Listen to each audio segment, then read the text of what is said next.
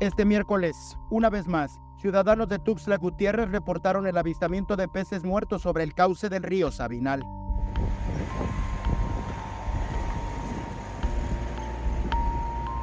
En lo que va del año, se han registrado al menos dos casos más de mortandad, uno de ellos en el estanque del Parque Joyomayu.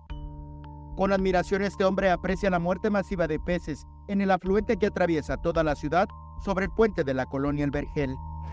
Siempre viven aquí los peces.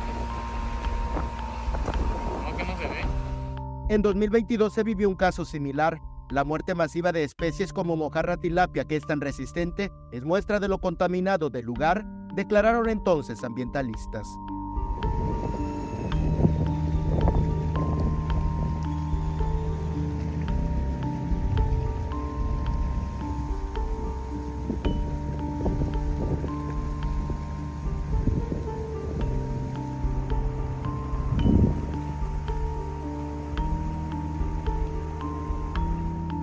Con imágenes de Christopher Canter, Eric Ordóñez, Alerta Chiapas.